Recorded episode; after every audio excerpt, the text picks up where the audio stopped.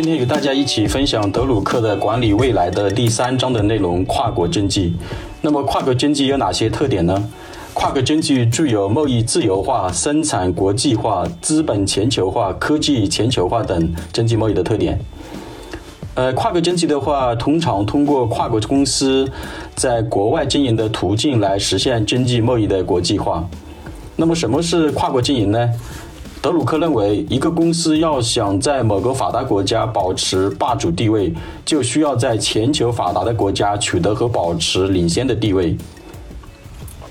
那么，如何才能获得领先的地位呢？第一，公司具备在各个国家进行市场调查的能力；第二，公司具备根据各个国家的市场需求进行产品设计和开发的能力。第三，公司具备在各个国家建立生产基地并进行生产制造的能力。第四，公司具备从某个国家向任何其他国家进行出口的能力。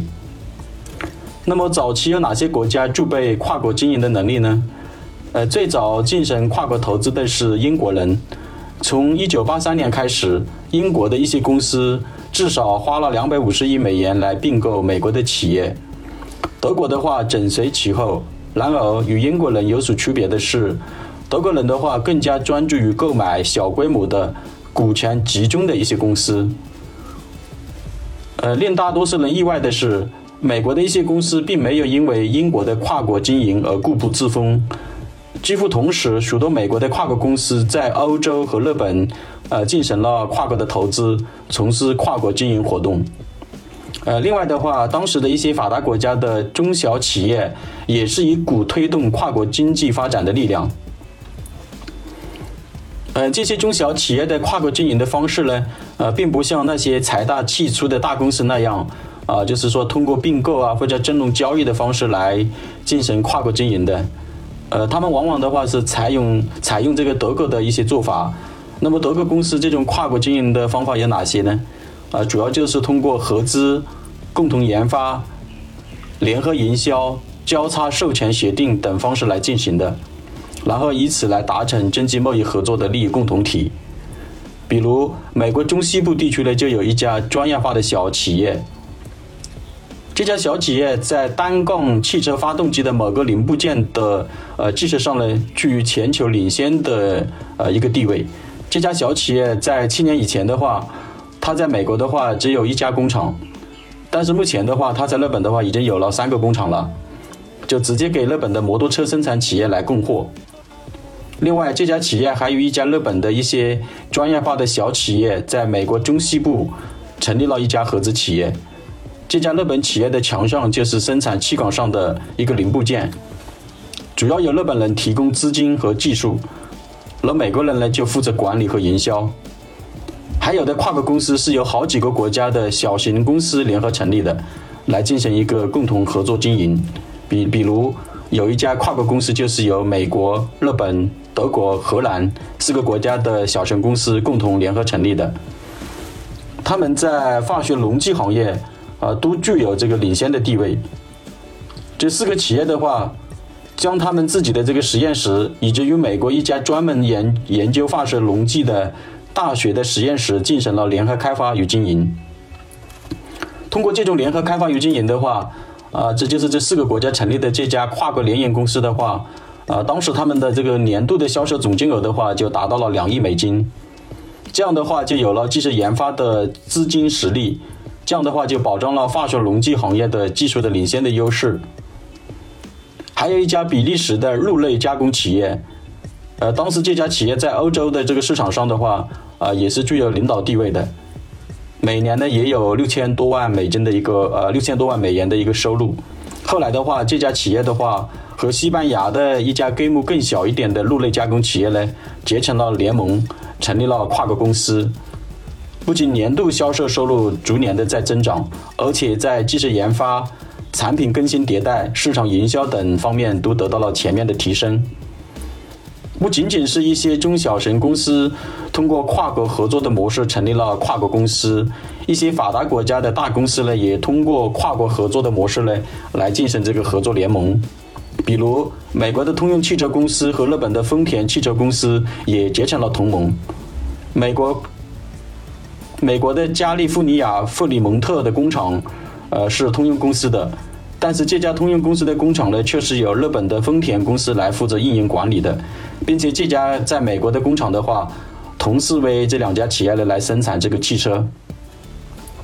还有的话，当时世界上最大的重工企业 ABB 公司。呃，ABB 公司其实就是有瑞典的 ASEA 的电气设备公司和类似的 BBC 电气设备公司，呃，这两家公司合并联合成立的。呃，当时的这个年度的销售金额就高达一百五十亿美金。其实的话，这两家历史悠久的大神企业，在欧洲的市场上呢，都拥有一定的领导地位的。呃，他们通过这种联合投资成立这种跨国企业的话。他们的目的就是要在北美市场跟远东市场上呢，来获得领导地位，从而的话扩大在全球市场上的影响力。另外的话，从事跨国经营的话，并不仅仅局限于制造企业，呃，越来越多的银行也开始从事跨国经营的活动，银行业和金融业也开始走上国际化，比如德国的安联保险集团、美国的花旗银行、英国的汇丰银行等等。那么相对来说的话，哪些机构或者行业呢不太适合开展跨国经营活动呢？啊，一般来说的话，由于受到这个自然条件和地理条件的限制等，医院、学校、发电厂以及政府垄断的产业，呃等都不太适合开展跨国经营活动的。那么为什么说跨国经营可以帮助企业获得保持领先的技术优势呢？呃，主要的原因的话有以下三个方面。第一，很多的发达国家呢，其实都是有能力来制造啊各种各样的产品，也开发这个市场上需要的这个产品，而且呢生产的又快又好。但是呢，通过这个跨国经营呢，可以帮助企业拓展国外的市场，参与到全球的经济当中来。第二的话，通过跨国经营活动，可以获得更多的科技创新的这种资讯跟机会，那么从而的话，提升公司的这个创新能力。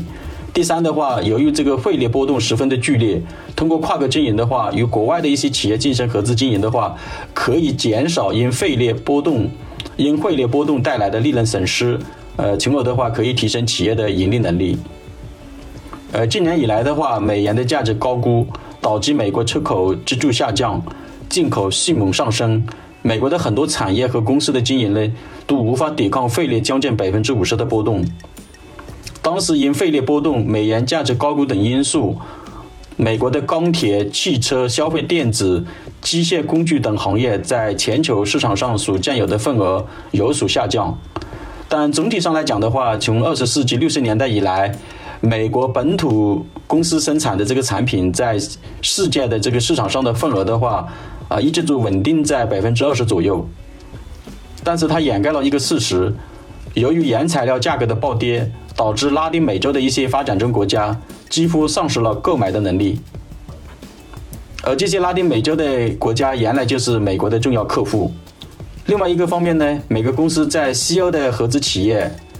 这些合资企业在计算机软件、精细化工、通信设备和金融服务当中，呃，都有着相当的优势。